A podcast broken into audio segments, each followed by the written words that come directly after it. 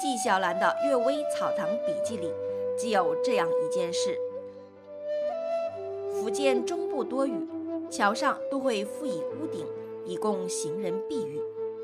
一天晚上，有个人坐在桥上避雨，见到一位官吏手持公务文书，与军役押着数人躲避在屋下。那人听见枷锁的响声，知道这是官府在审问囚犯，他不敢靠近，畏缩在角落里。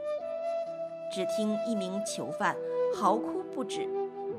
官吏呵斥道：“此时知道害怕了，当时不作恶该多好。”囚犯哭说：“我被我老师误导了。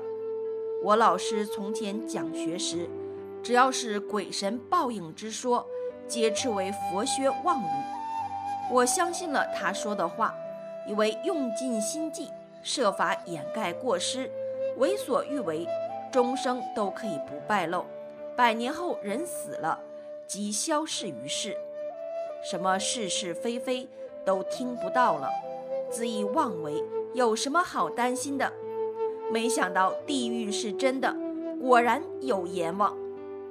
此时才知道被老师所害，我感到后悔可悲呀。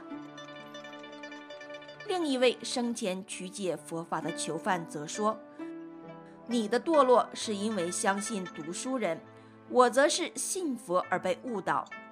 佛家有个说法，虽然造恶业，功德可将之消灭；诵经忏悔，即可得超度。我认为生前焚香布施。”死后请僧人来持诵，这些都是我可以做得到的。既然有佛法护持，我就无所不为。死后地府也不能拿我怎么样。没想到所谓罪与福，是由心行之善恶而论，不是以舍财多少而论。花了许多金钱，罪责依然难逃。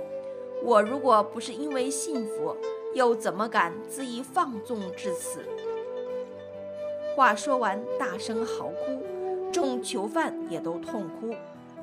那萎缩在角落里听着他们对话的人，这才明白了，这些囚犯是死去的人。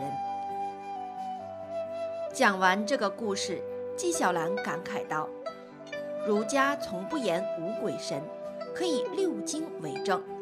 沽名钓誉的儒生。”却曲解了经典。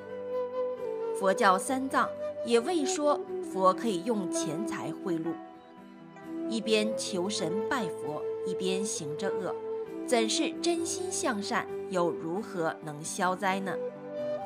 今天信佛之人借佛于利，穿僧衣的人借佛谋生，流弊竟然深到这样程度呀！